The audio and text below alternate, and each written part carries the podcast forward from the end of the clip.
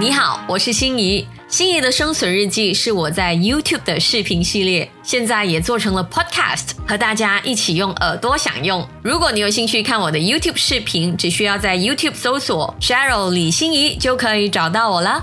心怡的生存日记，嘘，耳朵版。大家好，我是心怡。你是不是一个很容易分心、很难专注的人？你是不是每看一个视频就立马想要知道这个视频到底对我有什么好处的人？你会不会觉得每一分每一秒都需要再生产，不然就是浪费时间、浪费生命呢？如果以上那三个问题你的答案都是的话，这一集的说书内容很可能会给你一些安慰或者是舒缓。今天我们要讲的这本书是如何无所事事，你可能立马就会。觉得嗯，无所事事都要教咩？或者是我只要无所事事，我不用上个班呐？所以今天讲的无所事事，并不是。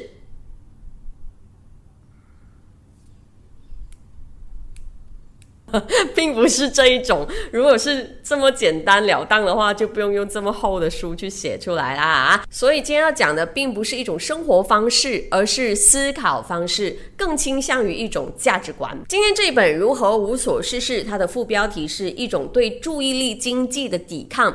作者呢，就是 Jenny O'Dell，她是一位艺术工作者。这本书呢，是被奥巴马总统列入年度最爱书单当中。说的对抗注意力经济，简单一点来。讲就是对抗社交媒体哦，注意力经济就是把你和我的注意力放在一个地方，形成一个经济体。包括你现在在看我的视频，也是注意力经济的一环。那当然，这本书没有只是针对社交媒体这么单一。我觉得更准确的是，抵抗大环境的机制，把主导权重新掌控在自己手中。我看完之后就觉得这本书本身就是一项艺术运动啊！所以现在就给我一点点的时间去整理这位作者的想法，不要急着判断到底这个视频值不值得看完，因为这就是无所事事的第一层的精神。面貌不是每一刻的时间都要花得值得。人并不是机器，我们不能够无时无刻都在生产。可是呢，在资本主义的世界，很多人就会用数目字来衡量你：你赚多少钱啊？你的 YouTube、IG 有多少的 followers 啊？你一年的业绩是多少？我们每一天的生活就像机械一样，每天都在追求一个最大量的产出。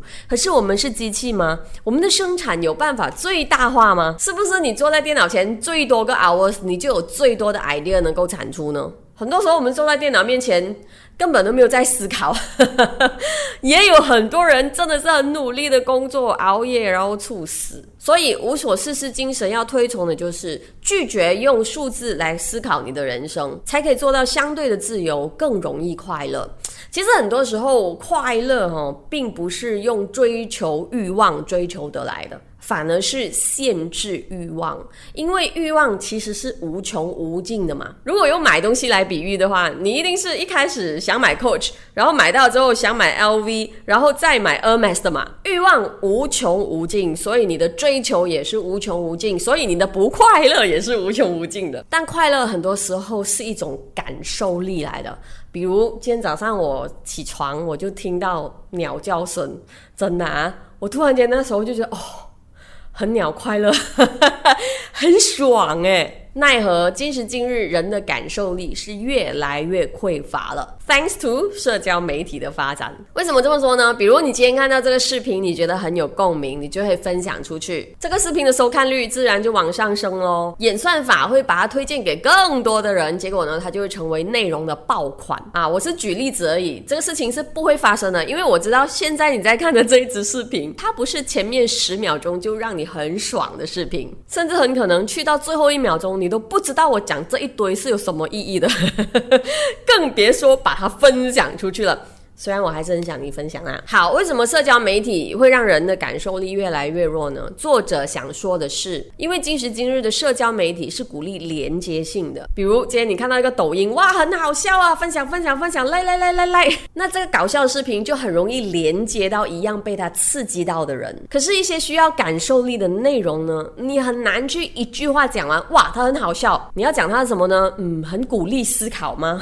可是有些人又觉得很沉闷哦。你要讲到很。很有深度吗？有些人又觉得它莫名其妙。所以这样需要时间去感受的内容不会得到重视，因为时间太贵了。因为这个社交媒体演算法设定，它是不会让你有空间去感受一个内容。那自然而然，娱乐性浅白、不需要思考就有答案的视频呢，就会成为爆款。而因为它成为了爆款，就越来越多人参与制作这样子的视频。这时候，社交媒体平台的操控者就非常的开心哦。那因为大家 spend 很多时间在刷刷刷刷嘛，那广告就会进来了，所以就形成了我们说的注意力经济，一种越不思考就越赚钱的经济模式。那种需要感受啊、需要思考的内容啊，就会越沉越低。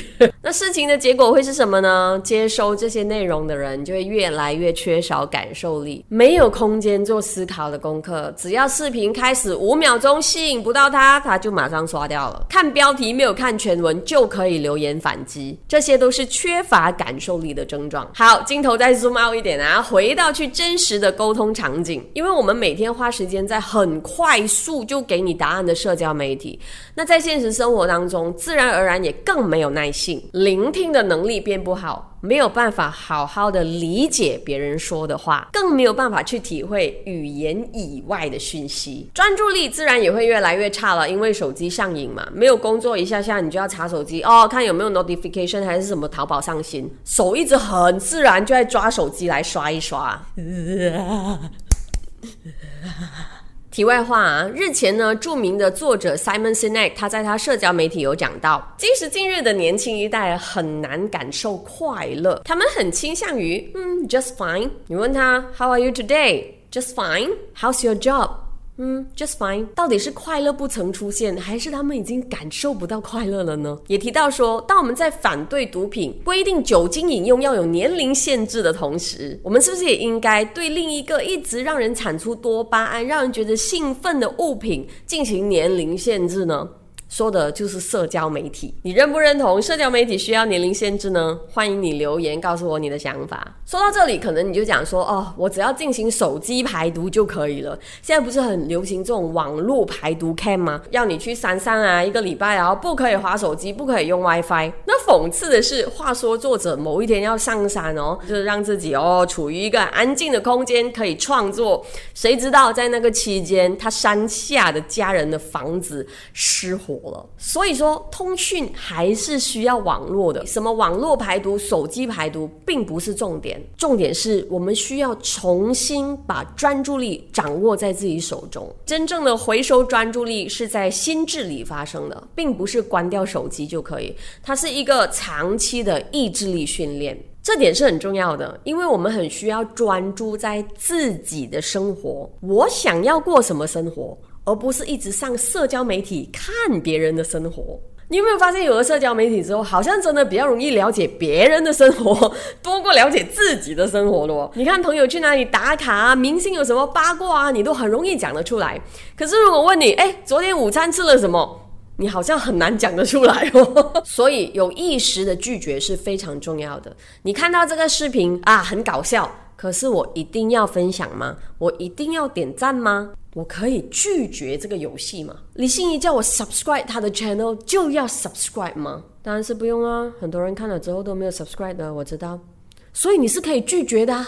我看了这个文章，我很不开心，我很想留言骂作者，可是我非这样做不可吗？你需要记得，其实我们是可以拒绝很多反射性、冲动的反应，对我们的人生不会有任何建设的反应。把专注力放在对的地方很重要，因为你会知道很多事情其实一直都在你的生命中，只是你没有发现它。因为你被很多外来的价值分散了你的注意力，包括社交媒体给你的价值。哦，年初一一定要发张照片给大家拜年，你反而忘了好好的给你的妈妈拜年。只有学会专注，你才会开始慢慢的思考不同的事情的脉络。假设今天你妈妈讲了一句话让你很不爽，她说：“啊，你每天都不来厨房帮忙的啦。”那你不爽，并不是因为你不认同那句话，因为那一刻你真的没有在帮忙。你不爽是因为你明明昨天都有帮忙洗碗呢，为什么否定你的努力，对不对？不过如果你当下有在专注听你妈妈说话的话，而不是眼睛在看手机或者是看着电视。你会发现他可能手在撑着腰，一边做家务一边跟你说话。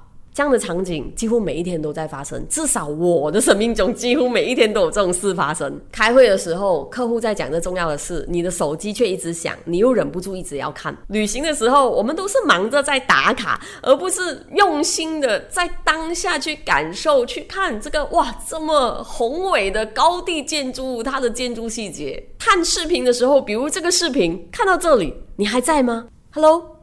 你还在吗？我们真的很难专注每一个当下的。我们只有专注在每一个生命的当下，我们才会知道我们的生命是用什么组成的。你才可以更深一层的思考，你在面对什么情绪，你有什么恐惧，你被什么扭曲。同时，也因为这样子的专注，你才会知道你的人生选项是什么。你可以好好的看每一个当下，好好的感受所有的人给你的爱，好好的听一听鸟叫的声音，你才有权利去拒绝和你的人生无关的别人的生活碎片。无所事事的精神，除了是包括让自己投入在每一个瞬间，同时也保留对不同事物开放的空间。比如，今天你的旅程本来就已经规划好了，可是，一场莫名的大雨让你困在某一个角落，动弹不得。虽然你的计划被打乱了，可是你还是可以体会到这些意外给你带来的乐趣，无所事事的去感受那一个当下。其实人生往往印象最深刻的都不是计划好的事，都是一些脱序的 moment。就比如之前我在意大利自驾，我发了疯的开车要去那个名牌店买包包，但结果我什么都买不到。唯一让我最难忘的就是我租来的车子太小。然后我又在我很不熟悉的左驾的高速公路，因为马来西亚是右驾嘛，就很小一条的高速公路，每次一有卡车经过，我就感觉我的车快要飞上来了，我就哦很怕。然后因为那个高速公路又在山旁边呢，我车就讲哦要下去。这些当下都是没有办法计划好的，所以乐见人生的每一种无法掌控，也是一种修炼呐。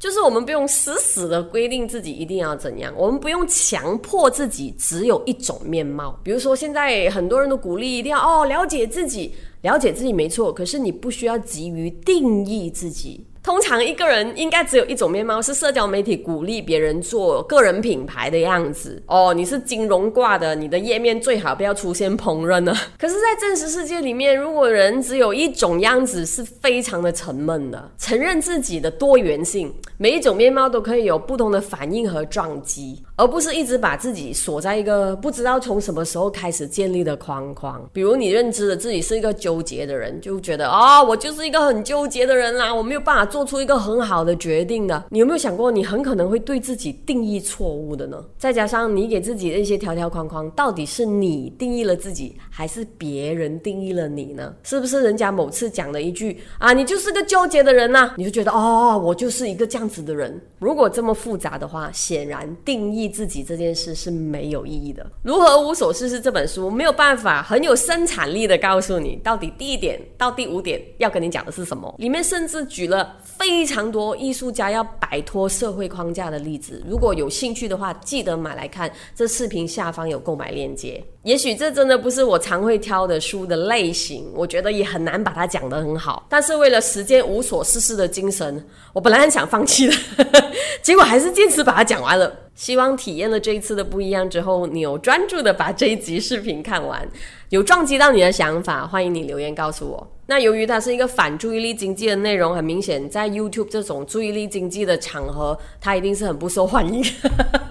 我们看这个流量就知道了。看，你看，你看下面的流量是不是不好？让我们继续看下去。会员区的内容，我会和大家分享一个很有趣的艺术活动，在书里面提到的。它是一个让你可以安静的方法。如果你总是觉得哦，你耳边很多声音很难专注，希望你可以加入会员看一看这集视频的彩蛋，视频下方有链接。而且特别鼓励做创意工作的朋友去看一下这集内容的最后，我想要引用这本书的一句话和大家分享：花太多时间在社群媒体，你是让自己浸泡在平庸之见当中，你浸在别人的现实里。是别人的，不是你的现实。你是在制造噪音，让你不可能听到自己的声音。不论你思考的是自己或其他的事情，唉，这集真的很矛盾，因为你是在社交媒体里面看到的。好，谢谢你把这一集的视频看完，非常的难得。如果你觉得这一集内容对你有用，或对身边的朋友有用的话，啊，有点难了，因为它是需要很多的感受力的。哈 欢迎你分享给你身边的人。而且接下来呢，我很可能会做一个说书读书会，还没有决定整个方向。可是你可以点击视频下方的 Google Form 给我们意见。如果真的是办得成的话，这些热心给我意见填妥表格的朋友，我会给你折扣。喜欢这个频道的话，当然你可以 subscribe。可是如果刚才所说，你是可以拒绝我的。声音版本也会出现在 Spotify、Apple Podcast、Google Podcast。欢迎在声音平台也追踪我。那 YouTube 的话呢，subscribe 就好，不用开铃铛，因为开铃铛就像在注意力经济平台反注意力经济这么烦。你好，我是心仪。心仪的生存日记是我在 YouTube 的视频系列，现在也做成了 Podcast，和大家一起用耳朵享用。如果你有兴趣看我的 YouTube 视频，只需要在 YouTube 搜索 Cheryl 李心怡就可以找到我了。心仪的生存日记，嘘，耳朵版。